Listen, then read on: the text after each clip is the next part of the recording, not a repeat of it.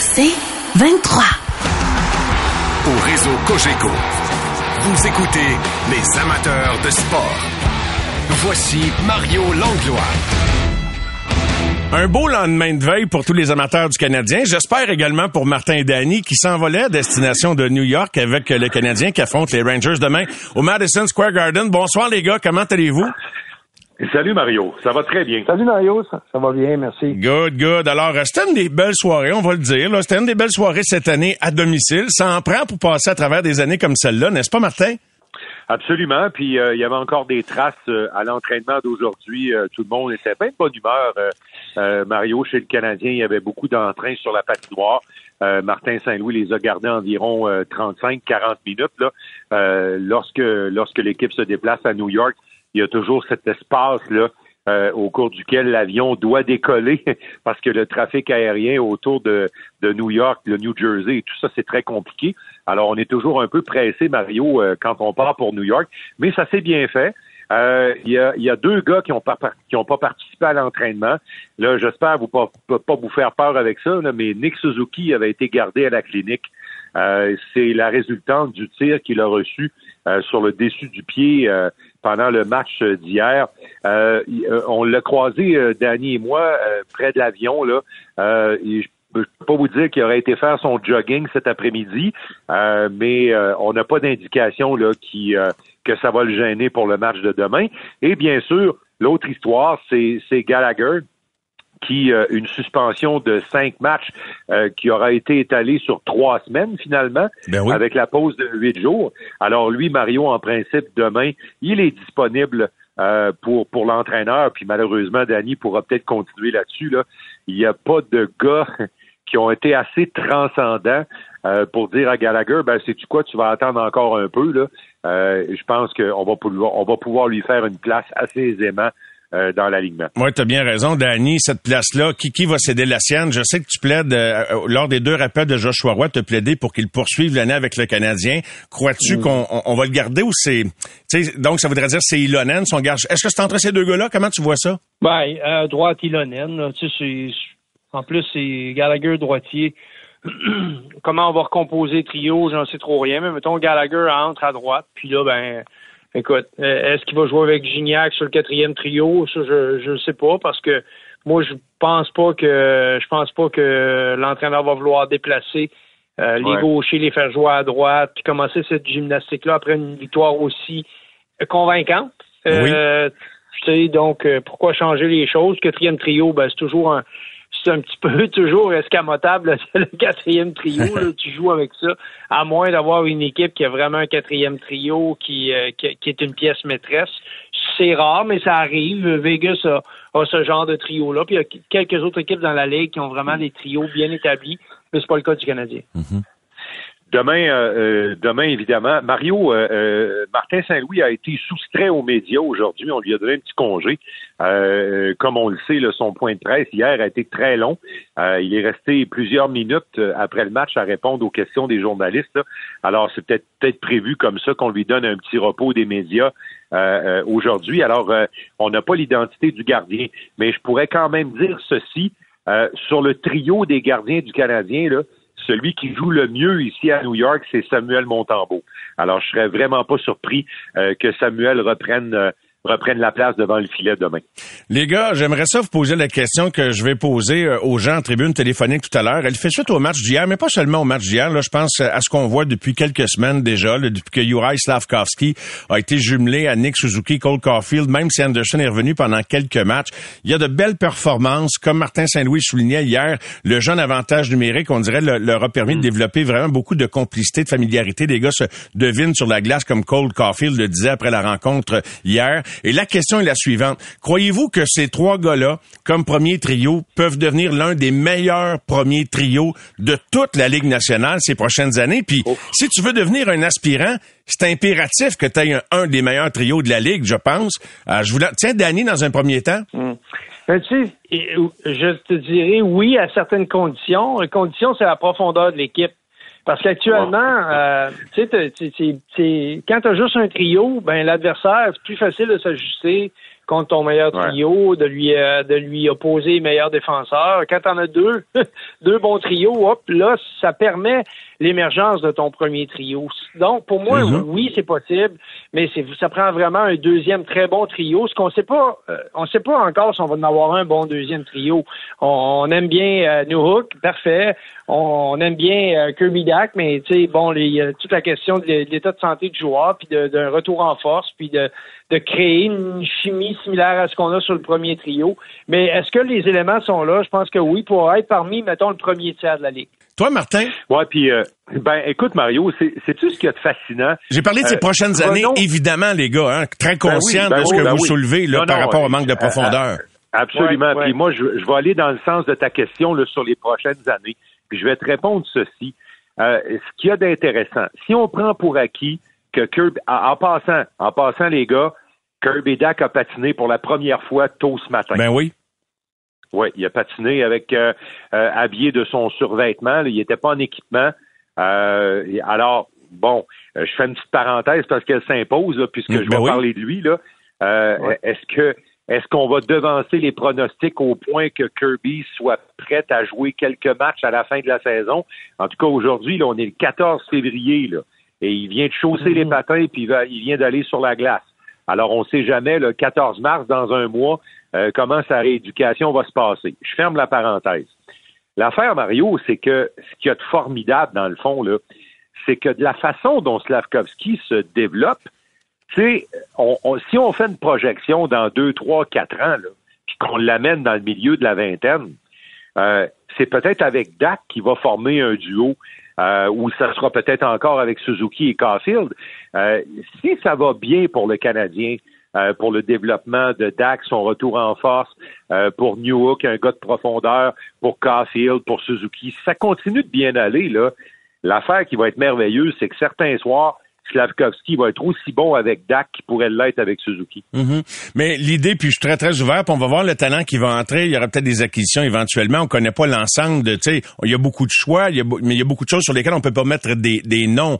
Mais il reste qu'on s'en parlait dans l'après-match, les gars. Euh, en tout cas, si un jour, puis oui, mais en, considérant qu'on a assez de talent pour composer deux lignes, euh, Slavkovski demeure, ou en tout cas actuellement, euh, sur l'aspect physique et habileté, Danny, trouver mieux que lui, ça va te prendre un méchant bon joueur là, pour compléter deux autres. Ben puis avec le gabarit de Cole Caulfield, là. Ça, va te prendre un autre top 4. Mais, mais, mais le profil de Stavkowski, là, tu sais, parce que Caulfield, tu peux pas avoir un autre, je pense, un autre allié euh, de petit gabarit, Danny, non? Non, non, non, non, non, non. Je pense, je pense que l'équipe est très au fait de ça. Tu, mm. tu, tu, vas peut-être avoir, on va peut-être euh, être très patient avec euh, les pour les mêmes raisons, là. mais à la défense. Mais des petits joueurs doivent être exceptionnels. Moi, je pense que je pense que Cole Caulfield, c'est un exceptionnel dans, dans son, son créneau comme tireur, comme joueur de, qui, amène beaucoup d'énergie en attaque, puis qui maintenant commence à être un joueur assez, assez fiable défensivement. Mais tu as raison, parce que là, on est là, on regarde l'équipe, mais j'invite les gens, là, suivez les séries cette année. Là. Puis euh, vous allez voir que des gars comme Cole Caulfield, ils, ils passent des mauvais moments. Là. Je veux dire, tu peux pas en avoir deux, trois dans ton équipe. Si tu as beaucoup de joueurs comme ça, ça va te causer certains problèmes. Ce qui est rassurant, euh, Mario et Danny, c'est que c'est que tu sais, Cole Caulfield est déjà allé en série. Euh, puis il était plus jeune quand il est allé, puis il avait pas tout le bagage qu'il a maintenant. Euh, moi, je rejoins Danny, tu peux pas en avoir six comme lui, là, ça n'a pas de sens. Mais un, un comme lui, là, euh, moi, j'ai aucun problème avec Cole Caulfield en série parce qu'on l'a vu. On l'a vu ce qu'il était capable de faire. Mais c'est sûr qu'il faut qu'il soit entouré. De la même façon que si, non, de la même façon que si on fait un, plan, une place à Lane Hudson euh, au cours des prochaines saisons, ben c'est là que Jack Eye, c'est là que Mayou, c'est là que Goulet, euh, Struble vont être très importants euh, pour pour pour faire en sorte que Hudson puisse déployer son talent et ses forces. Mhm. Les gars, l'éclosion de Slavkowski, là, qu'est-ce que ça peut avoir comme impact sur le développement de l'équipe et d'une première unité puis d'un jeu de puissance qui est efficace? Veux dire, veux, veux pas, t'as pas beaucoup d'occasions dans une euh, dans l'histoire d'une organisation, à moins d'être vraiment misérable, de repêcher au tout premier rang. Fait que de voir Slavkovski confirmer que c'était le bon choix, puis euh, même pour ceux qui mettaient euh, ou qui envisageaient ou qui projetaient un plafond pas trop haut pour lui en disant oh, c'est pas une mm. bonne année de draft. Moi, je pense qu'il y en a beaucoup qui ont peut-être parlé trop vite parce que il va peut-être être meilleur que bien des gars qui ont été repêchés premiers dans les années précédentes. Mais qu'est-ce que ça ouvre comme possibilité que ce gars-là soit vraiment un vrai premier choix de repêchage, Danny? Ben, moi, ce que je trouve, c'est que c'est un, c'est définitivement un, joueur, un vrai premier choix. Mais gardons, gardons en tête qu'un premier choix, premier au total, c'est un joueur habituellement, habituellement, c'est pas toujours ça, là, c'est habituellement un joueur autour de qui on bâtit. Là, Slavkowski, lui, il vient se greffer à des joueurs établis, mais des joueurs qui sont quand même assez dominants. Et il amène un complément, il amène un il remplit vraiment une case qu'on n'avait pas chez le Canadien. Un gros joueur, mais avec des habiletés offensives. Les habiletés de, de Slavkowski, c'est ce qui lui permet d'être aussi bien un fabricant de jeu. Et là, ses qualités de tireur sont en train de prendre place. Ça, c'est le côté où c'est toujours plus ombrageux la question de est-ce qu'il est capable de devenir un marqueur. Mais moi, je reste convaincu que Slavkowski, la, la, la, facette numéro un de son euh, de sa contribution, c'est le c'est le jeu. comment je dirais ça? C'est tout ce qui est dans les détails où tu pas nécessaire quand tu n'as pas la rondelle. Tu vas les transitions. Il va chercher les rondelles, il récupère, il la protège. Ça donne du temps à ses coéquipiers de se placer dans les bonnes zones. Il a un bon, il a un bon sens du jeu, une bonne vision. Il les trouve. C'est un bon passeur. C'est la plupart des joueurs, là, puis je, repasse la, balle à, à, Martin après ça, mais la plupart des joueurs d'avant, vous regarderez comme il faut, puis écoutez-nous, on va vous le dire durant les matchs. Il y a une chose qui est évidente, c'est que les attaquants, souvent dans la zone adverse, lorsqu'ils sont coincés, envoient la rondelle au point d'appui. Oui. Slavkowski, lui, il a garde. Il défie l'adversaire, donc ça ouvre des jeux. Ça, il n'y a pas beaucoup de joueurs chez le Canadien qui sont mm. capables de faire ça de façon efficace. Et d'ailleurs, je, je, ferme la parenthèse en vous disant que Pearson, même si ça n'a pas été euh, le, joueur du match, il a fait ça à plusieurs reprises au dernier match.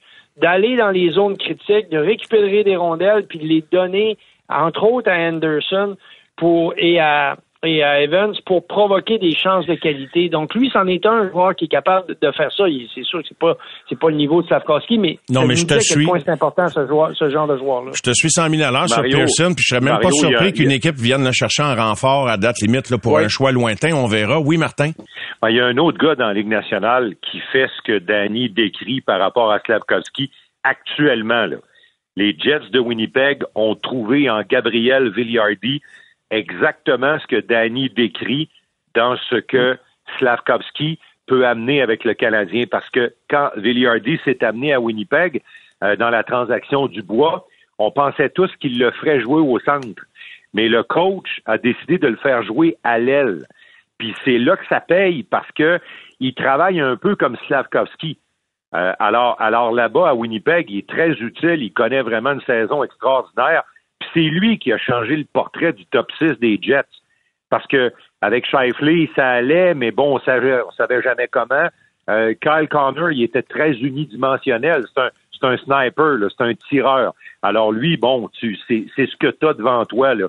Mais l'autre, il amène une dimension. Puis chez le Canadien, en tout cas, moi, la, comparaison qui, qui me vient à l'esprit là, actuelle dans la Ligue nationale, c'est Villiardi. Parce que vraisemblablement, Slavkovski est capable de faire la même chose. Alors, on voit ce que Villardy a fait au top 6 des Jets.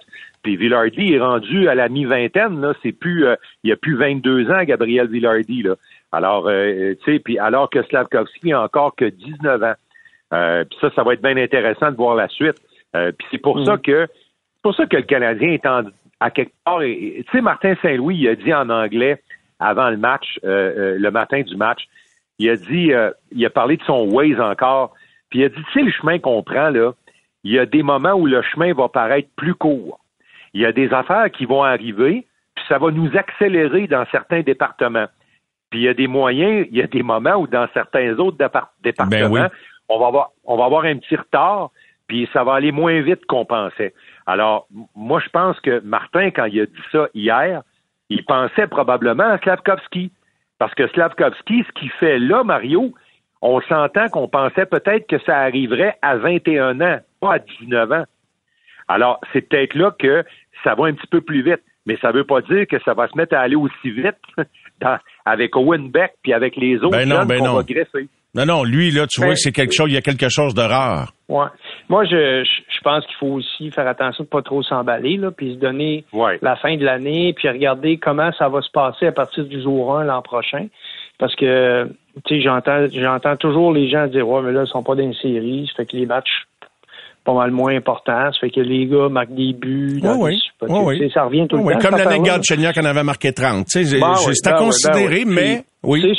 Mais, mais moi, je, je, je reste, je reste sur un, un élément qui est fondamental. C'est que je le regarde jouer, puis je regarde ce qu'il amène. Au début, là, je pensais que j'ai dit s'il devient Alex Stock, on va être bien content. Là. Puis il va facilement devenir Alex Stock. Et Alex Stock, il, est passé si ça dans. Il a, il, a, ouais, il a passé dans la transaction pour Jack Eichel, ça fait que c'est quand même un bon joueur. Là. Hein. C'est un gros joueur. C'est un gros joueur. Ouais, il semble puis- vouloir avoir ce genre de joueur-là. Puis dans la Ligue nationale, des gros joueurs qui gardent la rondelle dans le territoire adverse pour étirer le temps en zone adverse, surtout en deuxième période, tout le monde cherche ça. Tout le monde cherche des joueurs comme ça. Puis Mario, s'il est en santé, euh, Slavkovski, là, puis s'il n'est pas blessé là, à la fin de l'année, euh, c'est un patriote, euh, il aime beaucoup son pays, euh, pour ce que ça vaut, mais quand même, moi je suis convaincu qu'il va aller représenter la Slovaquie euh, au, euh, au championnat du monde. Il va poursuivre sa saison parce que, euh, comme on dit chez nous, c'est un cheval. Alors s'il n'est pas blessé, lui, il va vouloir poursuivre sa saison, puis ça va être très payant euh, qu'il ait joué, qu'il poursuive dans des matchs ou tu sais des matchs sans lendemain des matchs éliminatoires pour son pays. Euh, ça va aussi contribuer à le faire progresser un peu plus, puis à allonger sa saison, puis à ajouter de l'expérience. Les gars, en terminant, si je vous demandais à la veille de l'affrontement entre les Rangers et le Canadien, pensez-vous que Uri va devenir un, un joueur ayant plus d'impact qu'Alexis Lafrenière? Danny, oserais-tu te commettre là-dessus? Plus d'impact qu'Alexis, ah, je, je, j'ai pas de, je trouve que ses habitudes de travail et le jeu qu'il produit en, en- de façon générale est meilleur au même âge que celui d'Alexis. Martin, pour euh, le mot de la fin? Il est, il est, il est plus complet euh, dans sa façon de jouer que Alexis Lafrenière. Il y en a qui voulaient changer l'un pour l'autre l'an passé, qui s'impatientaient déjà Ah. après quelques semaines. Merci les gars. Merci beaucoup Danny et Martin. Et on vous retrouve demain pour l'avant-match à compter 18h30 en direct d'un aréna que vous aimez bien. Bye bye les gars. bye bye. Au réseau Cogeco, vous écoutez les amateurs de sport. Pour ceux qui en mangent du sport. Au réseau Cogeco, vous écoutez les amateurs de sport. Notre prochain invité euh, vit des moments sans doute très grisants après la saison exceptionnelle qu'il a connue. Meilleur euh, joueur, joueur par excellence de la Ligue canadienne de football en défensive, nul autre que le produit de l'Université Laval, du Rouge-et-Or, Mathieu Betts, qui est avec nous, lui qui vient de s'entendre avec les Lions de Détroit, demi-finaliste des séries de la NFL. Euh, et euh, bonsoir Mathieu. Salut Mario, ça va bien? Ben ça va très bien. Dis-moi toi comment ça va? Euh, et comment accueilles-tu cette proposition que tu as acceptée des Lions de Détroit? Ouais, ben moi, c'est évidemment que ça va très bien. Euh, c'est sûr que j'accueille euh, j'accueille ça comme une excellente nouvelle aussi. Là, tu ça fait euh, mercredi soir, là, fait que ça va bientôt faire une semaine qu'on a pris la décision d'accepter une offre de contrat de la part de la part de Détroit. Ça a été un processus assez exhaustif là, depuis les je dirais presque depuis les deux derniers mois, là, depuis la fin de ma de ma saison à BC. Euh, d'explorer les différentes options qui allaient s'offrir à moi. là. Puis quand j'allais devenir euh, un agent libre là, dans le fond hier, puis euh, c'est euh, ça n'a pas été une décision facile. Euh, J'ai été j'en j'en ai discuté longuement avec ma famille, ma conjointe, mes amis, mon agent Sacha. Puis non, on est venu à la conclusion mercredi dernier que la bonne décision pour moi cette année, c'était de de prendre cette opportunité-là, puis euh, non, de, de, pousser le de pousser l'objectif football le plus loin possible, puis ça, ça allait passer par Détroit pour moi euh, dans le futur. Les opportunités semblaient nombreuses, très certainement au nord de la frontière. Là, mes informations me disent que tu étais, c'est pas surprenant, là, que tu étais très convoité, même que tu avais des offres pour les standards de la Ligue canadienne qui étaient très généreuses de, de certaines équipes. Alors, comment es-tu arrivé à prendre la décision? Je sais pas c'était quoi tes critères, Mathieu, mais qu'est-ce qui a fait que c'est le goût d'aller au bout, au bout de l'expérience que à laquelle tu avais déjà un peu goûté avec les Bears de Chicago en 2019, en quelque sorte, qui, a eu gain de cause? Oui, ultimement, je pense que ce serait bien de résumer de dire ça. Euh, on en parlait, là, mais tu sais, 2019, ça fait longtemps avec Chicago, puis je, sais que j'ai progressé énormément d'un point de vue strictement football depuis ce temps-là. Là, ça fait quand même euh, maintenant cinq ans. Euh, avec tout le bagage que j'ai que j'ai acquis dans les dernières années. Euh, juste en préparation physique, comment je suis plus fort, plus explosif, mais surtout avec tout le bagage de football que j'ai, un camp d'entraînement dans la NFL, mais surtout, je suis au-dessus de 50 parties dans la Ligue canadienne, j'ai juste l'impression que le jeu est plus lent, je suis, je suis mieux outillé maintenant, je suis un meilleur joueur de football, puis j'ai l'impression que, ben, nécessairement, je pense que si je veux, c'est quelque chose que je veux faire, ça va être ma dernière chance. Euh, de, si je veux la prendre maintenant, puis j'aurais pu continuer de, rester dans la Ligue canadienne, puis ça aurait été fantastique aussi, surtout euh, une très belle expérience, et surtout dans les deux dernières saisons. Mais euh, non, j'avais l'impression que le upside de ce qui de ce qui pouvait arriver là, avec Détroit, avec la saison qu'ils ont eu, le roster qu'ils ont, le coaching staff qui reste grossièrement là, que c'est quelque chose qui peut, euh, qui peut avoir un très, très beau dénouement. Puis, euh, ultimement, je vais en faire partie. Donc, c'est vraiment là que, que ma décision euh, s'est jouée. Est-ce que tu avais mis un X sur la NFL? J'en reviens pas. On en parlait avant l'enregistrement de l'entrevue. Mathieu, en effet, dans ma tête, ça faisait comme il y a deux ans. Là, mais là, je regarde mes notes. 2019, ton essai avec les Bears de Chicago. Tu vas avoir, et corrige-moi si je fais erreur, mais tu vas avoir 29 ans le 22 mars prochain. Donc, avais-tu complètement oublié ça, la NFL? Complètement oublié ça. Je, je, dirais que c'est peut-être un, un, fort mot. Là, mon, mon premier... Euh, mon premier signe de vie que j'ai eu de la NFL, c'était en, décembre 2022, là, quand Sacha m'avait appelé, puis il y avait, il y avait des dépisteurs, des Chargers qui, qui l'avaient appelé, puis qui voulaient m'amener pour un workout. Puis, j'étais allé, ça avait très bien été. J'avais eu deux workouts dans la NFL en 2022, puis ça, il n'y avait pas eu d'offre de contrat qui avait, qui avait suivi. Euh, mais la façon que je peux, puis on essaie d'être le plus concis possible, mais sans dire que j'avais fait une croix sur la NFL, c'était pas un objectif personnel. Je me, je me levais pas le matin en me disant faut que faut que je m'entraîne pour redevenir, euh, réavoir ma, chance dans la NFL.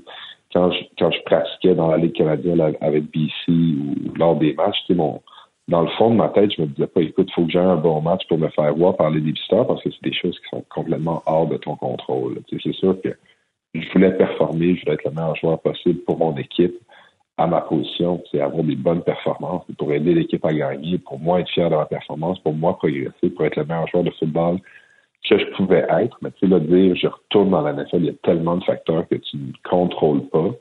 Mais euh, on m'avait demandé à la blague, là, je me souviens, je faisais, je faisais une émission, euh, un podcast il y, a, un an ou deux, en fait, c'était il y a deux ans avant que je retourne à BC, on m'avait demandé comment faire pour, pour retourner dans la NFL. Puis ma réponse, j'avais dit c'est simple il faut que je sois bon au football. Puis je le disais avec un, peu d'humour, mais c'est la réalité, c'est la seule chose qui, compte dans ce monde-là, c'est d'être le meilleur joueur de football possible. C'est sur ça que je me concentre. Puis je vais pas me concentrer sur le résultat, je vais me concentrer sur une journée à la fois, être capable de m'adapter le plus rapidement possible à ma nouvelle équipe, à la nouvelle réalité, à laquelle je et puis essayer d'en profiter le plus possible. Ben, en tout cas, tu as livré la marchandise clairement. Là, on a juste à se fier ta dernière saison. Tu as établi un nouveau record avec 18 sacs, un record de ligue. Tu dois être vraiment fier de, de cet accomplissement. C'est, un exploit, c'est rien de moins. 42 euh, plaqués euh, défensifs. Bref, euh, tu t'es démarqué. Et, et donc, je pense que tu t'es mis dans une position, effectivement, de, de à nouveau d'attirer l'attention des, des équipes de la NFL. Les Lions, là, ont-ils eu à te séduire pour que t'acceptes? Parce que là, tu arrives avec une équipe qui est allée en demi-finale, qui est pas une équipe pleine de trous, oui, qui peut s'améliorer à quelques positions. Puis toi, ben, avant de prendre une décision comme ça qui implique toute ta famille, sans avoir de garantie, qu'est-ce que tu as comme de, mini-assurance de dire tu vas vraiment avoir une, chance de faire ta place dans cet alignement-là? Oui, ben, ce que dur, c'est peut-être pas le bon mot, mais c'est sûr que je suis moi, j'ai bon, le workout que j'ai eu avec Détroit, c'était le 19 décembre. Puis, ça, ça a très bien été, sur le field work du moins. Puis directement après le après mon workout, j'ai rencontré le, responsable du, Pro Personnel euh, Development, dans le fond, scout pour les, joueurs professionnels. ils ont été très transparents avec moi qu'ils voulaient m'avoir, qu'ils voulaient m'offrir un contrat, puis que euh, leur objectif c'était de m'emmener avec eux. Puis nous, de notre côté, c'est une situation quand même particulière, si on se fie juste à la NFL, où euh, j'avais j'avais un processus que je voulais faire dans une autre ligue, soit la Ligue canadienne, puisque je suis même là depuis quatre saisons. Puis ils ont respecté ça. De toute façon, moi, j'avais j'aurais pas pu signer une entente avec eux jusqu'à ce qu'ils se fassent éliminer des séries éliminatoires. Donc, euh, on a eu du temps avec ça malgré tout, juste parce qu'ils ont tellement eu une, belle, une belle run en séries éliminatoires. Puis, moi, je suis allé à travers le processus d'agent libre de la Ligue canadienne. Puis, ils comprenaient, ils comprenaient c'était quoi le, le risque football et le risque financier que je prenais. Puis, ils respectaient ça. Ils respectaient le fait que je prenne mon temps. Euh, puis, quand on a décidé la semaine passée que, que ça allait être le temps que je prenne une décision, parce que je me sentais prêt. On a fait les pour et les contre. Puis, ils ont toujours, ils sont toujours revenus à la charge pour réitérer l'intérêt qu'ils avaient envers moi. Je parlais encore une fois avec Léo placé dans, dans l'organisation, dont le directeur général. la philosophie d'équipe là-bas, c'est qu'ils veulent que tout le monde mérite sa place, mérite son temps de jeu, mérite sa place dans l'aliment. Euh, c'est, des choses qu'ils ont faites dans les dernières années. Si on regarde récemment des gars qui ont eu des future deals similaires à ce que j'ai, qui se sont taillés des places dans l'aliment, il y en a. Donc, euh, on voyait là la meilleure opportunité pour moi de faire un roster dans la NFL. Puis on, avait l'impression que, que le upside de, réussir ça allait prévaloir sur le risque que je prenais en, en quittant la Ligue canadienne. Est-ce que euh, il y a un, un mettons dans, le pire des scénarios, est-ce que tu reviens dans la Ligue canadienne, tu joues sur l'équipe de réserve, puis je sais que c'est pas quelque chose que tu vas envisager, tu envisages le meilleur scénario, mais euh, par rapport au contrat, est-ce que c'est un contrat qui t'assure que tu es avec eux pour un certain temps ou conditionnel à ce que tu fasses l'équipe? Ouais, ben c'est conditionnel à ce que je fasse l'équipe. Le, le, le, mot que tu as choisi, euh, le mot assuré, c'est peut-être le, le, moins bon mot à utiliser pour parler de la NFL ou même du du football professionnel en général. Mais, mais non, c'est sûr que théoriquement, selon les clauses du contrat, si on parle de technicalité, là, je pourrais être libéré la semaine prochaine, puis il n'y aurait, euh, aurait pas de répercussions pour l'équipe. Puis moi, c'est ça que je ferais. Je retomberais en mode me chercher une équipe. Mais ils m'ont réassuré que l'intérêt qu'il y avait était réel, que si la façon que eux faisaient les choses, c'était que s'ils si, voulaient me signer, c'était pour m'amener au camp euh, parce qu'ils savaient ce que j'étais capable de donner. Puis ils voulaient le voir, euh, ils voulaient le voir au camp d'entraînement pendant les matchs pré-saison. Donc j'allais avoir l'opportunité de, de me tailler la place dans l'équipe. Mais c'est sûr qu'à partir de maintenant, ben, c'est euh, ça appartient à moi et seulement à moi d'avoir le niveau de jeu pour, pour aider cette équipe-là à gagner puis contribuer. C'est comme ça que je suis resté euh, que je reste là. Est-ce que tu as senti à travers leur intérêt manifestant envers toi, Mathieu, euh, qu'ils euh, ont du respect? Ben, j'imagine que ça vient avec le fait qu'ils s'intéressent à toi, mais pour le calibre de la Ligue canadienne de football? Euh, oui, c'est ça. Je ne peux pas dire là, que verbalement, ils vont exprimer le respect qu'ils avaient pour la Ligue canadienne de football. je pense qu'il faudrait juste assumer en disant que... Ça vient avec que ça vient avec. mais je peux je peux pas dire de façon factuelle qu'ils ont dit euh, qu'ils m'ont dit ah ben le, le niveau de la Ligue canadienne de football nous permet de, de penser que peut faire l'équipe. C'est pas quelque chose qui est arrivé, mais je peux oui, je vais assumer là, que s'ils donnent la peine de, de regarder les bandes vidéo de différents joueurs et d'essayer de trouver du talent, c'est, sûr qu'ils ont un respect pour cette ligue-là, mais je pour parler uniquement de la Ligue canadienne, moi, personnellement, je pense pas qu'il y a vraiment de preuves à faire par rapport au niveau de talent qu'il y a dans cette ligue-là. Oui, il y il y a quelques joueurs, dont moi, cette année, qui, ont, déniché des contrats dans la NFL suite à leur saison. il y a beaucoup, beaucoup, beaucoup d'autres joueurs qui ont joué dans la NFL et qui pourraient encore jouer dans la NFL. C'est il y a beaucoup, beaucoup qui est une question d'environnement, qui est une question d'opportunité. Puis c'est dans les raisons pourquoi je suis, euh, suis excité par rapport à mon opportunité à Détroit, parce que je pense vraiment qu'il y a un fit, qu'il y a une opportunité pour moi de pouvoir contribuer. Est-ce que tu te promets un été d'entraînement différent en fonction de ce défi-là dans la NFL? Je me promets un été d'entraînement euh, extrêmement similaire à ce que je suis habitué de faire, au contraire. Euh, mon approche en ce moment, c'est réellement que je viens d'avoir deux excellentes saisons. Euh, je me sens dans une super forme. Puis j'arrivais au camp d'entraînement en forme. J'étais fort, j'étais explosif, j'étais rapide. Donc, au contraire, mon objectif, c'est de d'essayer de changer le moins de choses possible, puis de garder les choses qui ont été, qui m'ont permis d'avoir du succès, puis de répéter ces choses-là. Je ne dis pas qu'il n'y a pas certaines choses que je vais adapter puis essayer de faire mieux. Euh, je travaille avec mon préparateur physique chez Gordo ici à Montréal. donc, euh, mon objectif, au contraire, c'est plus de, de me fier à ce que je fais bien, puis pas essayer de me réinventer parce que là, ben, je m'en vais dans la NFL. au contraire, c'est eux, ils, veulent que ils veulent que j'amène ce que, je, que je fais bien. Donc, au contraire, mon objectif, c'est de rester fidèle à ce que je fais. C'est sûr que bon, les le timing va être différent puisque leur camp d'entraînement, leur saison commence plus tard, mais ça, va être facile à adapter, évidemment. Et en terminant, est-ce qu'une équipe de la Ligue canadienne est venue prête de te convaincre de ne pas euh, accepter l'offre des Lions, mais d'accepter la leur plutôt? Mais jusqu'à la toute fin, là, pour euh, sans rentrer trop dans les détails, on, on traitait chacune des offres que j'avais reçues, que ce soit dans la NFL ou dans la Ligue canadienne, de façon relativement indépendante. Donc, c'était j'ai reçu des offres de, différentes équipes dans les différentes ligues. Euh, puis, comme je te disais plus tôt, ça a été quand même un, processus exhaustif, ça a été un processus stressant. J'ai changé de vie souvent. J'ai, hmm. je me suis je me suis challengé sur les, les raisons qui me poussaient à prendre les décisions que je voulais prendre. Euh, puis en bout de ligne, c'est j'ai décidé que, que c'était à, à Détroit que je voulais jouer cette année, mais où j'ai considéré la Ligue canadienne, puis de rester dans la Ligue canadienne de façon très sérieuse. Euh, j'ai que des beaux souvenirs, là, puis que des belles années que j'ai passées dans la Ligue canadienne. Ça, ça, me fait un peu de peine là, de, de, quitter de quitter BC, de quitter la Ligue canadienne. parce que j'ai tellement d'amis, j'ai tellement de connexions, c'est une ligue que j'adore. Je vais continuer à suivre ça là, comme un comme un partisan, c'est certain, certain.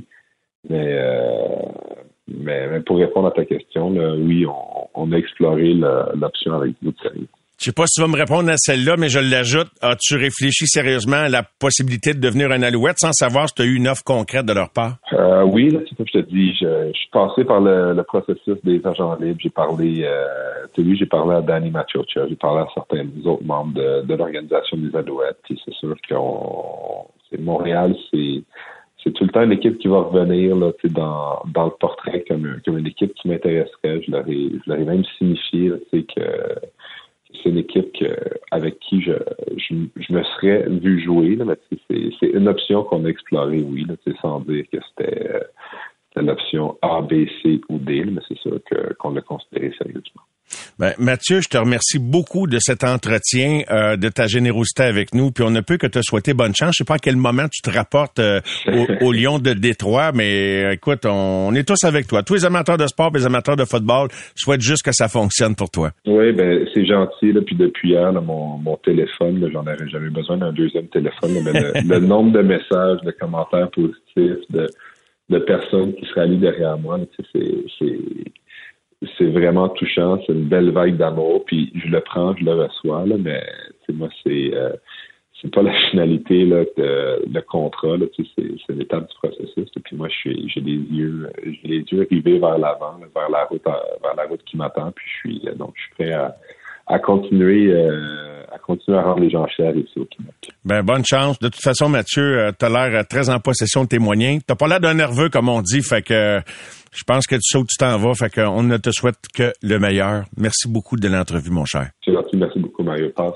belle soirée. Ben toi de même. Mathieu Bertz, joueur par excellence en défensive dans la LCF, qui a l'opportunité d'aller tenter sa chance avec les Lions de Détroit. On revient tout de suite après la pause. Les amateurs de sport. Pour ceux qui en mangent du sport.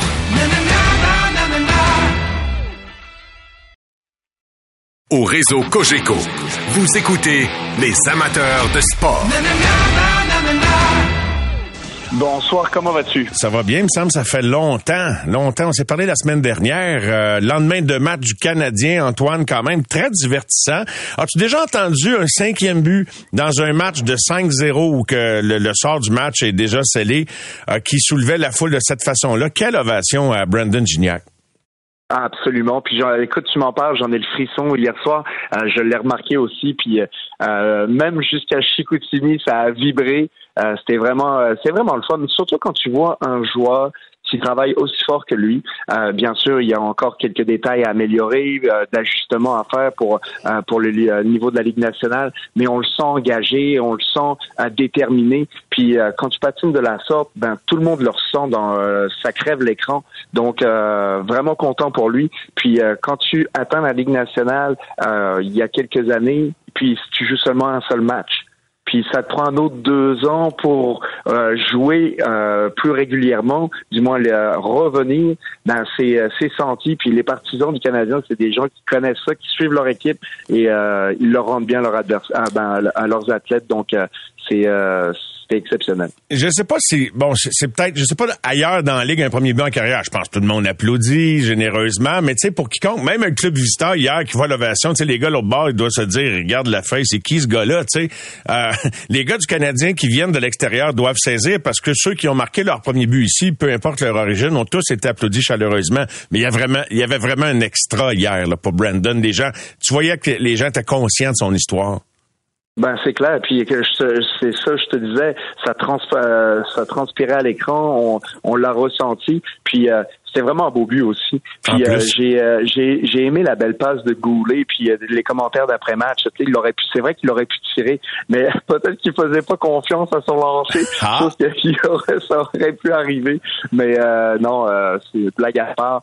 vraiment un beau lancer de sa part, déjouer le gardien. Puis c'est c'était vraiment un beau match. On a on a vraiment vu le Canadien puis c'est la première fois cette année qu'on peut dire ça, dominer outrageusement une autre équipe. Et euh, quand on se quand on se compare, ben on se console, hein, parce que quand c'est une équipe qui a eu des hauts choix repêchage, euh, qui est en mode reconstruction depuis euh, aussi quelques années, euh, peut-être une saison après le Canadien, mais euh, ils sont bien en retard. Puis pour moi, c'est parce qu'on y est allé trop drastiquement. On y est allé beaucoup trop intense au niveau de euh, ça nous prend des jeunes. Puis je le sais, on entend souvent parler de ça. Ah, ça nous prend des choix pêchage, ça nous prend des choix, ça nous prend des jeunes, ça nous prend des jeunes.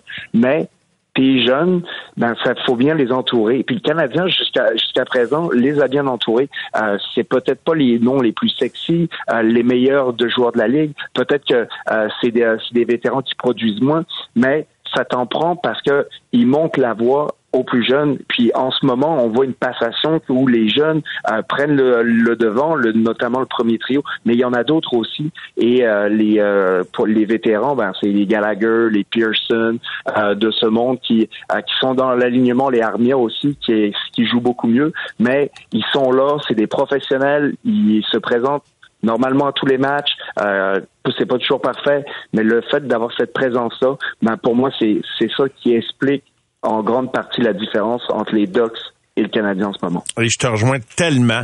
Euh, et, et d'ailleurs, dans cette perspective, c'est pour ça que je suis pas très chaud à l'idée euh, d'envoyer ailleurs les plus précieux de ces éléments qui ont de l'expérience. Là, on parle souvent de David Savard, entre autres, et de Michael Madison. J'aime bien la combativité de Kovacevic qui ajoute à l'élément robustesse en plus de Jacky et, d'Anderson de temps en temps.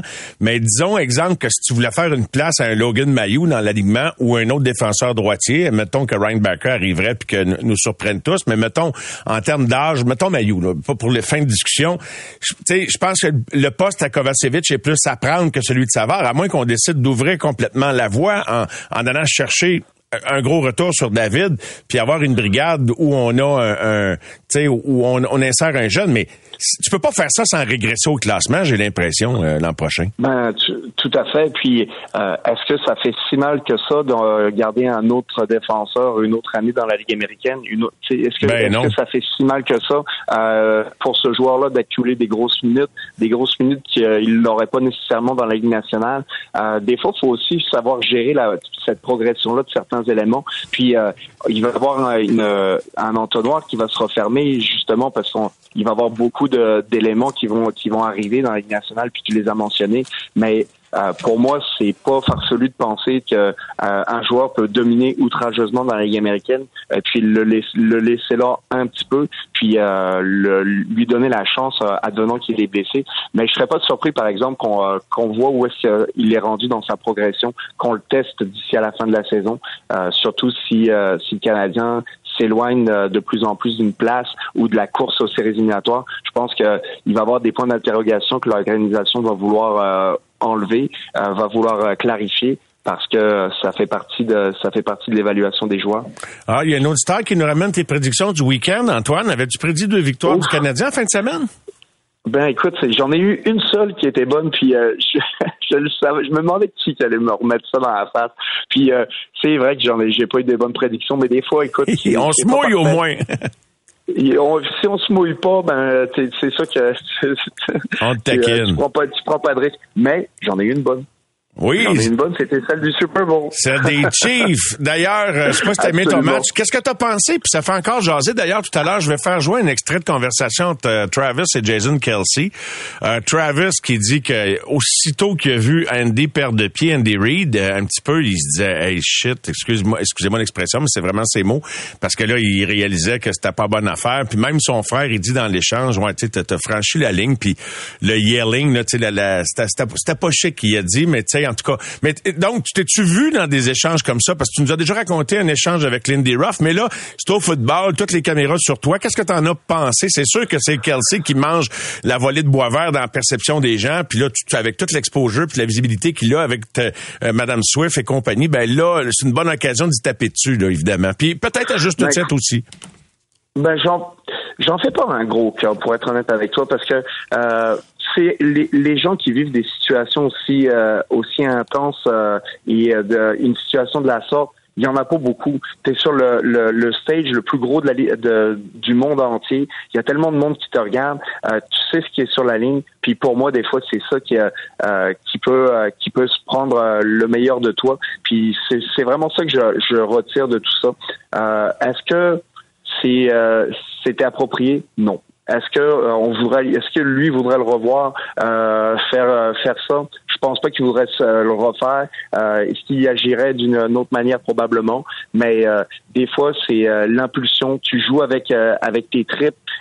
tu tu veux gagner si tu es le meilleur joueur dans l'équipe et tu veux donner la meilleure chance à ton équipe, tu le sais que c'est en toi. Euh, pour moi, je vois ça plus comme un compétiteur qui n'est qui pas utilisé à, bon escient à ce moment-là. Euh, mais un coach, ça doit prendre des décisions ça, pour le bien de l'équipe. Puis des fois, ça, ça peut faire mal à l'ego. Euh, comme je le disais, puis je reviens à ça, c'est un moment ultra stressant où tu veux le, le meilleur de tes joueurs et ben des fois le meilleur, ça ressort aussi le, le, moins bon des côtés parce qu'il faut que tu vives avec le bon et le moins bon de tes joueurs. Puis peut-être que lui, ben c'est ça ses qualités, c'est sa grit, c'est sa détermination. Mais des fois, elles vont dans le chemin, puis euh, c'est pas idéal. Mais comme je te disais, moi je lui lance pas la pierre parce que euh, ça arrive même au meilleur de euh, de perdre le, contrôle, ne serait-ce que quelques secondes. Mais il l'a quand même, euh, il l'a quand même bien repris le contrôle parce qu'il a, il a fait toute une fin de match et s'il n'avait pas été là, eh ben les euh, les Chiefs n'auraient tout simplement pas gagné. Oui, en effet. Euh, je veux te parler de d'autres choses. Je vais finir tout à l'heure avec une petite question sur le Canadien, mais on va aller ailleurs dans la ligue parce qu'on n'a pas eu l'occasion de t'en parler. Tu voulais revenir sur le, geste de Riley à l'endroit du joueur des sénateurs qui est marqué dans un filet désert d'une façon un peu étrange, là, contrairement à ce qu'on est habitué de voir. Et le cinq matchs de suspension, est-ce que ça te satisfait?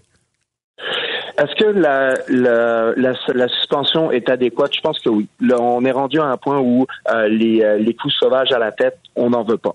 Euh, mais il faut mettre aussi les, les, choses en perspective. Pour moi, on va bon, reculons un petit peu en arrière. On va commencer par commenter les, euh, euh, qu'est-ce que ben, Riley Gregg, qu'est-ce qu'il a fait? Pour moi, euh, ça c'est c'est déplacé. Tu veux pas voir ce genre de, d'attitude là dans, dans une arena parce que justement c'est mettre de l'huile sur le feu. ça ça met en beau maudit tout le monde et ça crée des situations euh, qui peuvent être euh, préoccupantes. Puis la preuve, on en a vu une. Euh, donc pour moi, c'est un manque de, j'ai pas envie de te dire classe, mais de jugement de sa part parce que c'est une erreur de jeunesse, j'ai l'impression, mais qui peut te, qui peut te faire mal paraître, qui peut te faire mal à long terme, parce que ça aurait pu mal finir. Puis au final, pour moi, j'aurais aimé ça que tu mets ton but, c'est rendu euh, 4 ou euh, 5, euh, je me rappelle plus du score pour être honnête avec toi, avec toutes les euh, ce qui s'est passé. ben oui, depuis ce temps-là. Peu importe l'étendue du score, euh, mets ton but, puis quand c'est quand quand c'est fini, arrête parce que s'il y a rien de bon que de remuer le couteau dans la plaie comme on dit puis les athlètes c'est du fier du monde fier et on veut pas, euh, euh, tu veux pas mal paraître tout simplement. Mais c'était 5-3 à ce moment-là, tu sais, c'était comme un but qui était important pour sceller l'issue du match. Là, il y en a mis un petit peu épais. Moi, j'ai trouvé ça drôle. Puis c'est tout un monde, le hockey, aussitôt que tu fais un perte de travail, tout le monde veut sauter dessus. Euh, je trouve ça un peu rigolo. Ben, non, mais c'est correct qu'on pense différemment comme ça, mais personnellement, moi, si j'étais assis sur le banc, je, je voyais ça comme un gros doigt d'honneur euh, qu'on me ferait. mais euh, peut-être que Mais j'ai pas ça de temps en temps. Non, mais je te parle, tu sais, quand je te parlais d'intensité, puis c'est ça aussi l'intensité qu'on demande souvent aux joueurs de la Ligue nationale. On leur demande leur 110% mais c'est du monde fier. Ils veulent pas se faire rire dans la face. puis souvent, quand quand il n'y a pas de réponse, dans les médias. Ah, qu'est-ce que vous avez pensé du Canadien? Pourquoi il n'y a pas eu de réponse? Ah, mais les gars euh, se sont fait ah. Comment ça, il n'y a, rien eu? Mais parce que ça arrive, ça aussi. Ces discussions-là, tu les as dans un vestiaire. Donc, euh, euh, à un moment donné, il faut que tu mettes tes principes de l'avant. Puis, simplement, pour moi, le, se faire faire ça, c'est pas acceptable. Et euh, je respecte tout à fait ton opinion parce que tu l'as vécu. Puis c'est vrai que là, je suis un peu, comment dirais-je, l'agent provocateur en, en m'alignant de cette façon-là. Autre situation, celle des Kings de Los Angeles qui ont changé d'entraîneur. Ils ont bien répondu dans le premier match, une victoire de 4-0. Hier, cependant, au deuxième match de Jim Miller derrière le banc des Kings, ils se sont fait planter 7-0 contre les Sabres de Buffalo. Un moins 6 pour Andy Kopitar. Euh, Qu'est-ce que tu penses? Euh, bon, je, bon, c'est quoi l'analyse après deux matchs? Je sais que c'est très, très court comme échantillon, mais que penser de ce qui va devenir du reste de la saison des Kings? Ben, c'est, euh, ben, tout simplement, je n'aurais tout simplement pas pensé qu'ils glisseraient de la sorte. On les voyait bons euh, premiers pendant un certain moment donné. Euh, dans leurs 20 derniers matchs, ou du moins plutôt dans leurs 10 derniers matchs, sont 3, 5 et 2, donc ça veut dire 3 victoires et 7 défaites. Euh, c'est difficile. Et si on recule plus loin, euh, c'est encore pire. Donc, euh, qu'est-ce qui se passe avec ce, cette équipe-là? Est-ce que il y a un problème à l'interne? Est-ce que on a des têtes folles? Est-ce on y a une mauvaise ambiance? Parce que ça peut avoir un impact considérable sur sur l'allure d'une formation. Donc, c'est c'est des questions que j'ai. Puis en ce moment, ça soulève plus de plus, euh, plus en plus de questions et on n'a pas nécessairement de réponse. Et hier soir, ben quand on voit Andy Kopitar finir le, un match moins 6, c'est euh, tout ne peut pas aussi mal aller que ça pour que tu finisses moins 6 quand même. Tu sais, c'est euh, c'est quand même assez révélateur. Absolument. Et euh, tu sais, des fois, quand on dit toujours que ça te prend toute une ligne de centre pour aller loin en série. Peut-être, puis je dis pas qu'il y a, une histoire derrière ce que je te suggère, mais tu sais, des fois, quand tu as trop de bons joueurs, ça doit être difficile de garder tout le monde content pendant la saison régulière. Par contre, quand tu arrives en série, tu es content de les avoir, puis c'est peut-être là que ça, ça peut tomber en place à condition qu'ils ne les ratent pas. Ben, c'est, euh, c'est, euh, faut commencer par le commencement, comme tu le dis. Euh, oui, absolument, faut pas qu'il les manque. Euh, je pense que cette équipe-là, euh, si elle les manque, c'est vraiment une grosse introspection qu'il faut qu'il faut qu'ils aient, parce que c'est c'est tout simple. C'est, pour, pour moi, c'est tout simplement pas concevable. Quand, quand on commençait la saison avec Dubois, Kopitar dans le dans le milieu, puis Dano, c'est probablement une des meilleures lignes de centre de la ligue. Mais comme tu le dis, puis c'est une très bonne hypothèse. Est-ce que tout le monde a le temps de glace qu'il voulait? Mais moi, je reviens souvent à ceci. à un moment donné, quand tu es un vétéran dans la ligue euh, et puis tu signes ton gros contrat, je pense que c'est correct de vouloir penser à soi à un certain moment donné. Tu veux te placer, c'est normal, tu veux assurer ton avenir, tu veux euh, signer ton gros contrat. Mais quand c'est fait, il faut que l'équipe passe en premier. Et est-ce que c'est le cas dans l'équipe? J'ai pas la réponse à cette, à cette question-là, mais je me la pose. Est-ce que on est, est-ce qu'on est, on a des joueurs qui sont un petit peu égoïstes? Est-ce que on place l'équipe en avant euh, quand c'est quand c'est le temps? Puis euh, je reviens à la question, est-ce que tout le monde a le temps de glace aussi euh, adéquat? Puis on voit qu'il y en a qui jouent pas nécessairement avec les, les mêmes joueurs, mais selon moi, quand on t'amène dans une équipe puis qu'on te fait signer un gros contrat, on, tu dois avoir eu cette conversation-là avec l'équipe parce que euh, ça a surpris personne non plus. Donc, euh, c'est, euh, c'est à voir et à suivre euh, avec une grosse loupe pour voir qu'est-ce qui va se passer avec l'équipe. Je sais pas si tu entends des, des, bruits de coulisses, mais c'est drôle parce que, bon, ça fait quand même trois, trois équipes consécutives où quand ça va moins bien, les gens ont des murmures à propos de Pierre-Luc Dubois. et, bon, je regarde des fins de match des Kings, puis euh, tu sais, ça reste un bon joueur de hockey, là, qui les stats ne l'appuient pas toujours. Il a 21 points depuis le début de l'année. Mais la stat qui le fait mal paraître, c'est que c'est un, un, moins 16 dans une équipe où il n'y a pas beaucoup de gars qui ont une pire fiche que moins 5, moins 6. Là. Tu sais, ça détonne un peu sa fiche. Je sais que c'est circonstanciel, les moins et les plus, mais un petit mot là-dessus, euh, Antoine? Ah, c'est euh, écoute, j'ai déjà été un joueur qui était dans les moins aussi plus plus que que, que la normale dans l'équipe. Euh, est-ce qu'il y a des années qui sont euh, sont plus dures que d'autres? Est-ce que tu as des séquences qui peuvent être plus dures que d'autres? Oui, aussi. Euh, mais bien évidemment, c'est sûr que ça ça donne l'allure un petit peu de, de ta saison probablement. Parce que quand tu le disais là, quand tu es un des seuls qui est dans les moins dans ton équipe ça veut dire que tu fais quand même plusieurs choses moins bien et il faudrait que tu donnes un beau coup de barre pour redresser la situation. Euh, je pense que je lui souhaite que ça se replace d'ici la fin de saison, puis même à son équipe parce que c'est pas euh, c'est pas la situation auquel euh, on aurait pensé avec tout le talent qu'il y, a dans l'organisation. En terminant, Antoine, euh, Juraj Stavkovski a l'air de tout sauf un premier choix de prix de consolation en ce moment. Hein?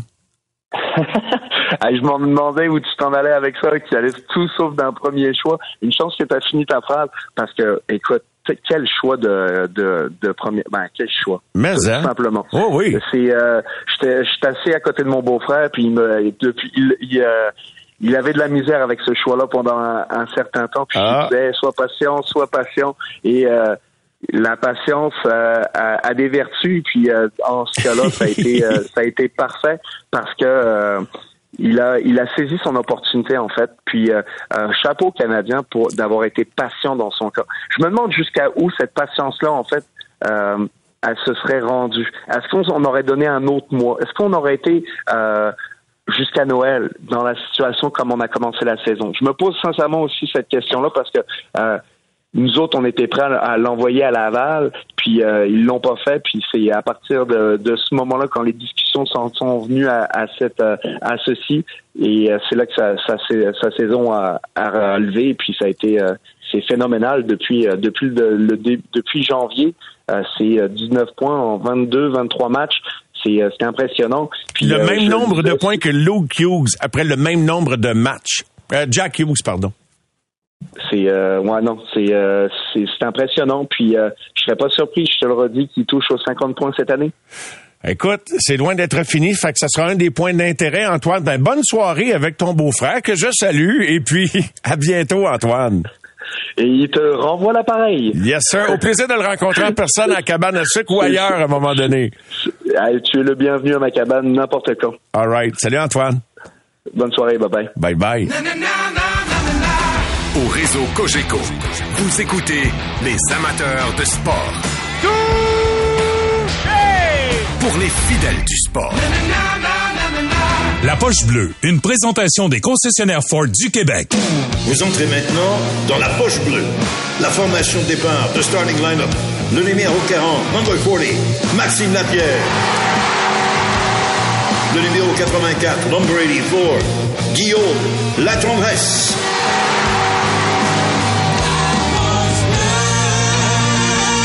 Ford, construit avec fierté.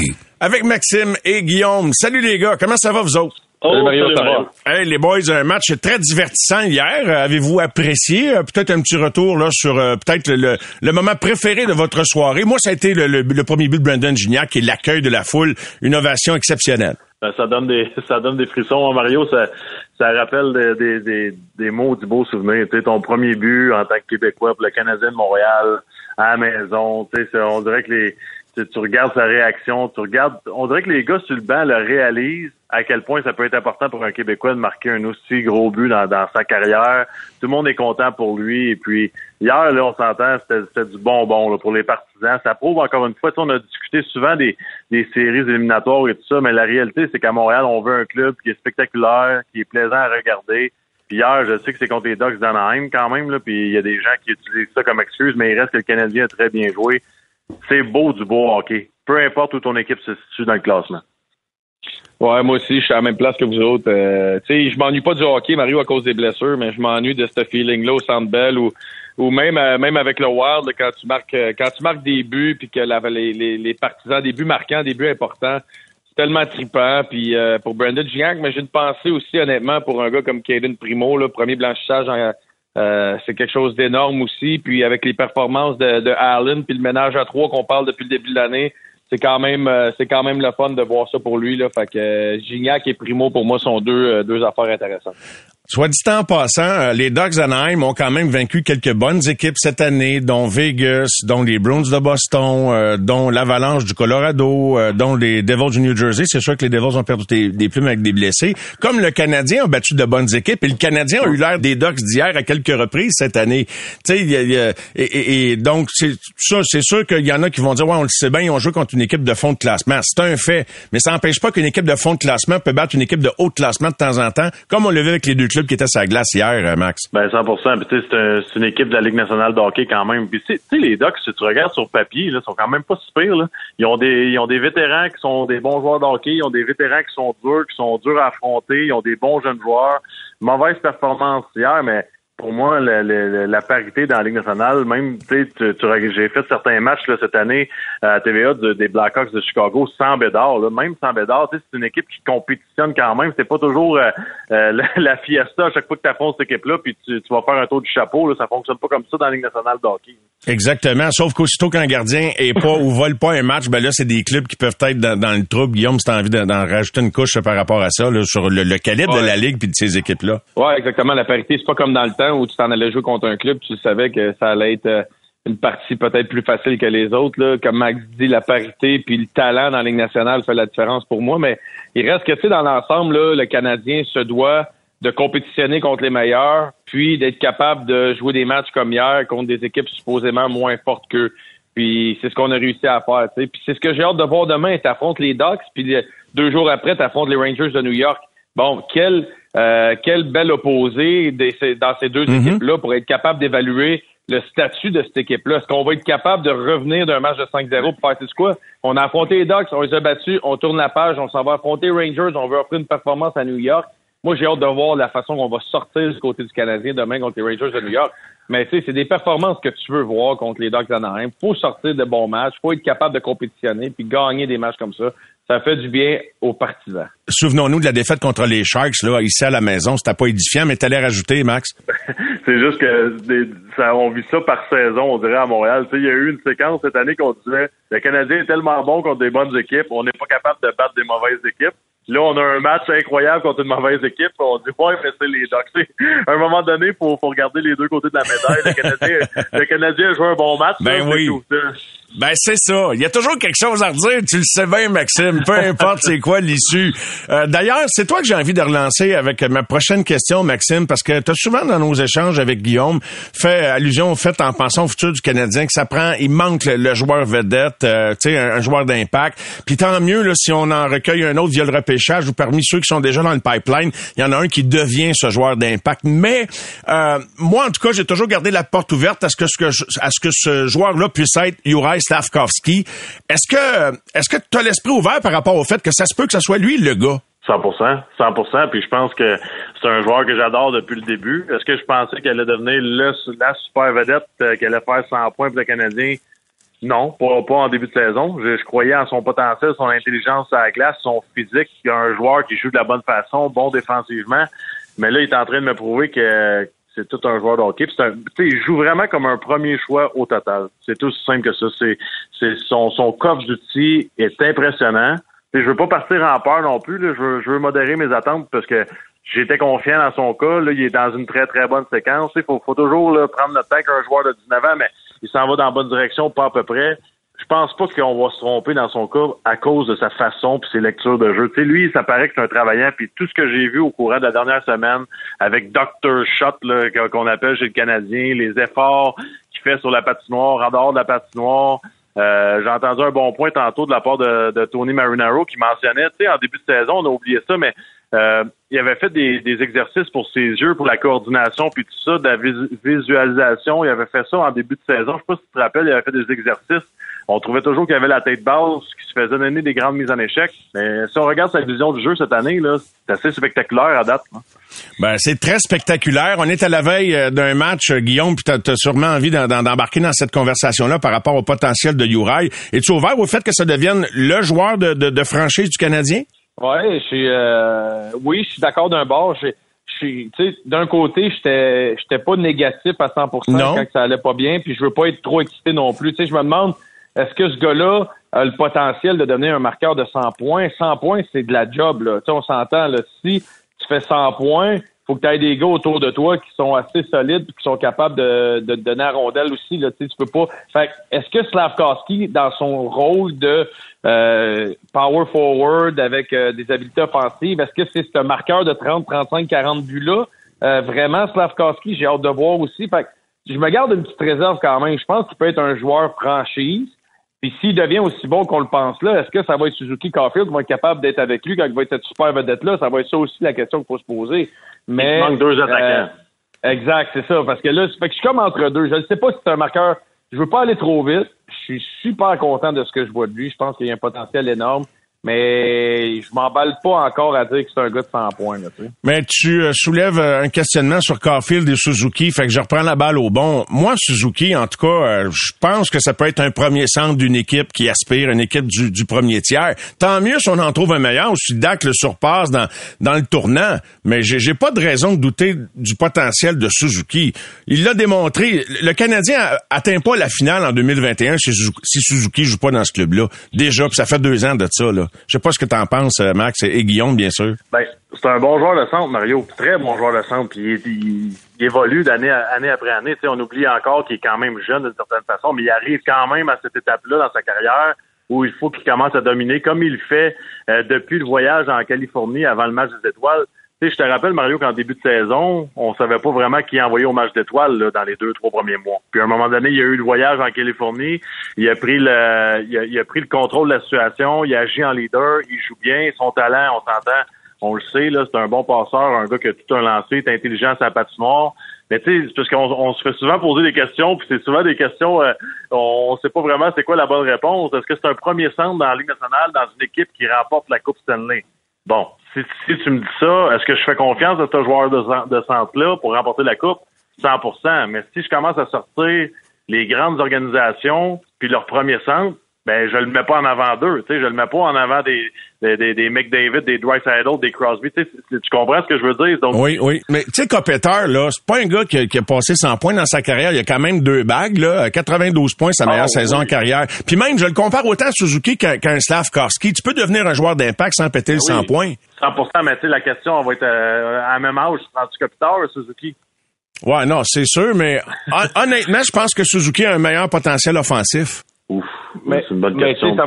Ça, va être intéressant, Mario, puis Max aussi, là, de qui va jouer, tu sais, puis j'ai en tête, tu sais, euh, Suzuki ressemble à qui, tu sais, si on prend un Patrice Bergeron, mettons, dans le style, ça va, tu sais, Patrice Bergeron a eu beaucoup de succès, mais je veux dire, est-ce qu'on va avoir à un certain moment donné dans l'organisation qu'on a là, un Pasternak puis un Marchand pour être capable d'avoir un trio vraiment électrisant à 100% des matchs avec une constance, tu sais, est-ce que c'est ces joueurs-là qu'on vient de nommer, les trois qu'on parle depuis tantôt, qui vont être ce trio-là. Est-ce que Suzuki est, a autant d'offensive qu'un Patrice Bergeron sur le long terme?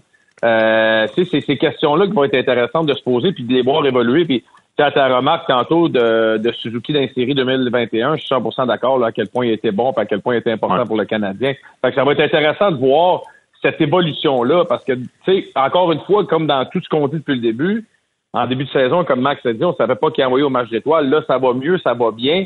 Faut pas s'emballer trop vite non plus. Faut être capable d'évaluer ces 82 matchs puis donner un rendement après ça. Mais en ce moment, dans les derniers mois de ce qui nous montre, il y a beaucoup de positifs à sortir de ça. Est-ce que c'est ce gars-là qui va nous emmener une Coupe Stanley comme premier centre, comme je sais, je suis pas encore prêt à dire que oui, je mets, je mets le flag, je mets le drapeau, puis vas-y, marche en avant de tout le monde. Mais tu sais, pour tempérer la façon dont je pose les questions, les gars, dont on se pose les questions, tu sais, quand je dis peut-être le premier centre d'une équipe de premier tiers ou Max, comme tu me relançais, peut-être le premier centre d'une équipe qui gagne, tu sais, je pense que c'est un tout, puis vous êtes conscient de ça plus que n'importe qui là qui, est à l'écoute. C'est un sport d'équipe. C'est ah un ensemble, tu sais. Ah tu parles des Bruins. Bergeron, encore là, je parlais des stats de Copéter, tu sais, sa plus grosse saison de production à Patrice, 73, deuxième année en carrière. Tu sais, après ça, il y a 79 en 65 matchs en 2018-2019. Il a jamais pété le 80 points, mais tout le monde aurait pris Patrice Bergeron dans son. Ouais. ouais, mais Mario, je tiens à ajouter par contre, puis ça c'est un fait rare, mais Patrice Bergeron, c'est perfection totale défensivement. T'as raison. C'est pas euh, c'est pas un 80% bon défensivement là. C'est la perfection. oui, oui, il éteint, il éteint l'adversaire. Exactement. Oui, oui, oui. Il fait, il fait 80 points puis il shut down la première ligne adverse. ouais, fait que même, il y en a qui vont faire 25 points de plus, mais qui vont en donner 25 de plus aussi à l'adversaire. Fait qu'au au total, au final, euh, pour emprunter ton expression, ben, ça balance. Mais euh, demain, le Canadien affronte les Rangers, les gars. Est-ce que euh, vous avez l'impression qu'avec ce que vous voyez des dernières semaines de Juraj Slavkovski, qui va devenir un meilleur joueur qu'Alexis Lafrenière? Ben, moi, j'aime mieux, ah, j'aime mieux le, le, le coffre d'outils puis là, euh, on s'entend bien, je tiens à mentionner, c'est deux très bons joueurs de deux très très jeunes joueurs de qui vont être le futur de la nationale. Mais si tu me demandes, puis ça serait pas une décision facile, mais j'aime mieux le package de Slavkovski. J'aime mieux la façon qu'il se comporte sa patinoire, euh, son, son gros gabarit. Je, trouve, je trouve que, en tout cas, tu sais, lorsque tu penses à un joueur de hockey que Maxime Lapierre aime, ben c'est exactement ça le prototype pour moi. C'est un gars comme Slavkovski. Que ce soit dans son style de jeu ou dans son attitude. J'aime j'aime son côté euh, goofy un peu. Là, le grand sourire, il est tout content d'être à la glace. Il est capable de se fâcher lorsque c'est un moment sérieux dans le match. J'aime j'aime son attitude. Ceci étant dit, je pense que Lafrenière, c'est tout un joueur de hockey qui, lui aussi, là, il évolue puis il est en train de se, trouver une place dans la nationale de. Ah, Guillaume? Moi, moi j'ai de la j'ai de la misère. Je trouve que l'évaluation de Lafrenière est biaisée. Euh, je suis pas capable d'évaluer ces trois trois premières années. Je pense que c'est sa quatrième, si je me trompe pas. Ces trois premières saisons, tu sais, en arrière de Panarin, de Kreider, de Zibanejad. Tu as plein de joueurs en avant de toi sur l'avantage numérique qui sont indélogeables, qui mangent la plus grande partie des minutes. Euh, tu te retrouves pas sur un d'un fin de match, tu te retrouves pas dans des moments critiques encore. Fait que je trouve que d'évaluer le début, début de carrière de la première, c'est un peu biaisé. Puis j'aime beaucoup, tu sais, là, c'est la première année qu'on lui donne vraiment une opportunité avec Pete Laviolette derrière le banc. Je trouve qu'on voit vraiment une belle éclosion. Euh, je te dirais que si tu me donnes le choix entre les deux, en ce moment, j'hésite. J'aurais de la misère à dire je prends lui sûr à 100%, je prends lui sûr à 100% parce que Slavkovski, je veux en voir plus, puis je veux voir la première de l'autre bord dans des opportunités de vraiment rayonner puis faire la différence, puis avoir ce rôle-là qu'on s'attend. Tu sais, ces deux premiers choix, euh, c'est vraiment, c'est vraiment une comparaison qui va être intéressante à faire sur le long terme quand les deux vont avoir les mêmes opportunités. Aucun doute. On est avec Maxime et Guillaume. Les gars, quelques messages et on est de retour pour euh, la dernière partie. Au réseau Cogeco, vous écoutez les amateurs de sport. Pour les fidèles du sport. La poche bleue, une présentation des concessionnaires Ford du Québec. Ford, construit avec fierté.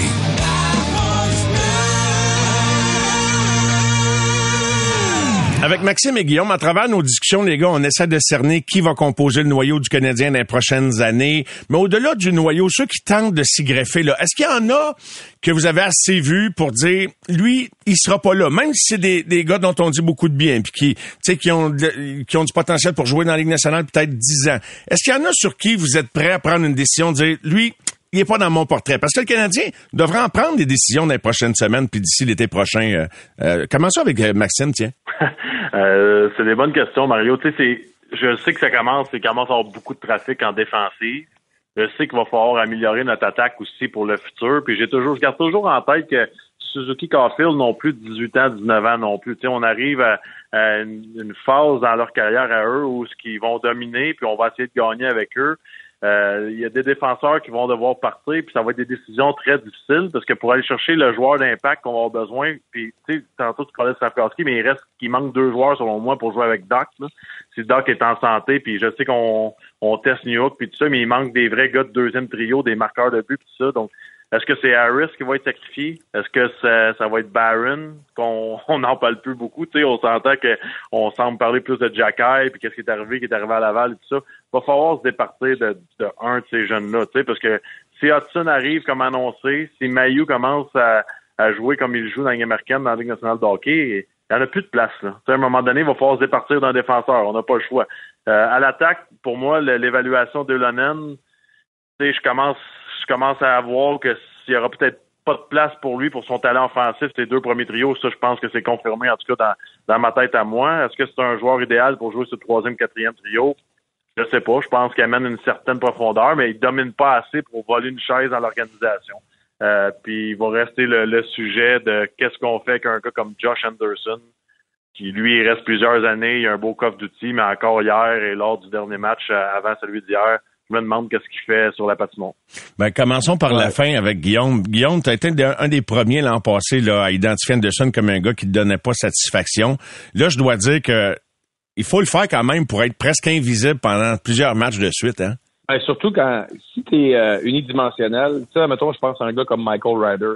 Quand Michael Ryder, offensivement, ça marchait pas, tu le voyais pas parce que ben, c'est c'est un joueur unidimensionnel, c'est correct, c'est un marqueur de but naturel. Josh Anderson, il y a plusieurs arcs qu'il peut utiliser. Quand ça marche pas offensivement, il peut, il peut se battre, il peut frapper, il peut, il y a plusieurs sortes de jeux qu'il peut amener pour faire la différence. Fait je trouve que quand tu le vois pas, ben il y a vraiment un problème, il y a vraiment quelque chose qui se passe. Puis Anderson, ça a été des hauts et des bas tout au long de la saison. Puis quand on parlait de, de, de transactions d'Anderson l'an passé, ben quand on regarde ça, c'était sûrement là que la valeur était au plus haut quand même, qu'on aurait eu plus pour ce joueur-là. Puis quand tu regardes, moi, ce qui me fait peur, Mario, c'est pas Slavkowski, Suzuki, Caulfield, c'est la profondeur qu'on va être capable d'aller chercher, tu sais, parce qu'on regarde ce qu'on a à Laval, on a de bons, de bons jeunes joueurs, puis c'est correct. Est-ce qu'on a des gars qui sont capables de faire la différence? Parce que faut que tu enlèves quand même plusieurs joueurs quand tu vas espérer gagner une coupe. Tanner Person sera plus là, Jay Kevin sera sûrement plus là, Anderson, Armia, Pezzetta, Ilonen. Tu as quand même un 6 gars de trop. Je trouve pas qu'on a des gars pour les remplacer en ce moment que tu fais comme c'est sûr qu'il est en avant de lui. Euh, on est comme pris un petit peu là. On a, on a réussi à bâtir un top 3, top 6 qui qui, qui est très bon avec Doc qui rentre après l'an prochain après sa blessure, mais je trouve qu'on manque quand même de profondeur parce qu'oublie pas en série éliminatoire pour gagner, t'as beau avoir Slavkowski, ça va te prendre un quatrième trio qui est capable de jouer et qui est capable de faire la différence. Puis en ce moment, on est loin d'avoir ça à Montréal. Non, ça c'est sûr. Puis, mais je pense que c'est moins compliqué d'assembler un bon quatrième trio que, que de bâtir tes, tes deux premiers. je regarde les derniers 20 ans depuis Max est parti, puis ça a l'air compliqué de trouver un quatrième centre qui fait la job. ben Mario, je suis en train de me remettre en forme là, juste, juste oh, oh. Ben écoute, la pas du gain, ça peut être intéressant. Euh, les, les, salaires ont augmenté, même si ça fait pas longtemps que tu es sorti. Mais je reviens, les gars, juste une dernière note. J'ai oublié de l'insérer dans notre discussion tout à l'heure. Un, argument pro Suzuki, vous serez pas surpris, c'est que, tu sais, il veut, veut pas, dans les moments qui ont été difficiles pour lui, il charriait une rotation d'ailier à pu finir. Euh, on a appris à Caulfield à jouer défensivement. On a inséré Slavkowski, puis il veut, veut pas, il a fallu qu'il joue avec avant que Slavkowski soit à l'aise. Fait il a charrié le premier trio, puis la responsabilité de l'offensive de l'équipe pendant un bout de temps cette année. Puis il y a des bouts, ça devait être lourd. Fait que là, oh, là, on voit là qu'il arrive au bout où il a cessé de charrier les deux autres, puis tout le monde amène de l'énergie au trio. Ça change la donne, ça, en, terminant. Mais, hein, ça change la donne. C'est ce qui fait qu'une équipe peut gagner des matchs. Et quand les trios fonctionnent, c'est pas toujours un joueur qui, tire l'équipe. Puis tu sais, Mario, je pense que lorsqu'on parle de Suzuki, c'est important de toujours mentionner notre état d'esprit. Tu sais, quand on parle de Suzuki, est-ce que c'est un premier centre ou pas? On parle pour gagner la Coupe Stanley. On parle pas pour faire les séries et avoir du succès en série. On parle pour lever le trophée. Est-ce que c'est le gars? Mais si tu me parles de Nick Suzuki, joueur de hockey, c'est tout un joueur de hockey, là. Puis j'aime son calme dans ses entrevues. C'est un, bon joueur de hockey, pas à peu près. Puis ça fait longtemps qu'on n'a pas eu des comme ça. Mais entouré, il est encore meilleur. Puis c'est de là l'important la prochaine étape, c'est Doc. Doc a un, a un beau profil lui aussi comme joueur de centre. Faut que tu l'entoures parce que tu n'auras jamais le meilleur de ce joueur-là s'il n'est pas entouré avec des bons alliés. c'est plus plus des joueurs de centre où ce qu'on doit mettre des tests. Je pense qu'on est rendu à la prochaine étape. Je veux, New c'est beau, mais on n'a pas besoin de tester des alliés pour Doc. Allons chercher des vrais joueurs solides. Non, mais c'est ça. Suzuki, je suis d'accord qu'il a, charrié, longtemps, puis avec les blessures, puis l'an passé, Monahan, qui était parti. Il a charrié longtemps, puis il a été tout seul, mais il reste que c'est ce que ça va prendre. Euh, que ce soit Suzuki 1 ou Suzuki 2 comme joueur de centre, ça prend quand même un joueur de calibre élite pour être capable de t'emporter euh, une Coupe Stanley. Il faut que ce gars-là soit entouré. Fait que j'ai hâte de voir la façon qu'on va faire cette gestion-là chez le Canadien parce que tu peux pas juste te fier à Suzuki comme centre numéro un, ça va vraiment prendre la, la, la part et l'impact d'un deuxième centre. La preuve est aussi faite par ailleurs que tu peux avoir le meilleur joueur de la Ligue nationale et mettre beaucoup, beaucoup de temps à assembler une formule gagnante autour de lui. Donc, euh, tu sais, puis il y a des équipes qui ont gagné sans avoir le meilleur joueur de la Ligue nationale, mais qui avaient une meilleure combinaison d'ensemble d'équipes. Évidemment, je pense à McDavid ou encore à Matthew. Ça s'en vient peut-être remarquer dans leur cas, mais il y a plus qu'une formule pour arriver au bout, puis il y a juste une coupe pour 32 clubs en attendant qu'il y en ait 34 ou 36. Alors, euh, je sais pas comment ça va finir, mais je ben. pense qu'il y a des belles années qui s'annoncent. Peux-tu ajouter quelque chose, Mario? Bien sûr. je pense que tout ce que tu mentionnes, ça, c'est la, la, partie euh, l'offensive de ces équipes-là. Mais tous les joueurs que tu viens de mentionner, ils ont toutes des équipes avec des gros problèmes en défensive. Puis ça, pour moi, c'est la force du Canadien en ce moment. Le positionnement du Canadien avec ses défenseurs, c'est un luxe pour le Canadien. Mais si tu regardes les équipes avec des super vedettes qui n'ont pas de succès en série, pas de gardien, pas de défenseur. Sentez-vous, les gars? Ça sent, ça sent là. Hmm? non. non. ça, sent, non. ça sent la fin de la euh, conversation. Vas-y, Guillaume.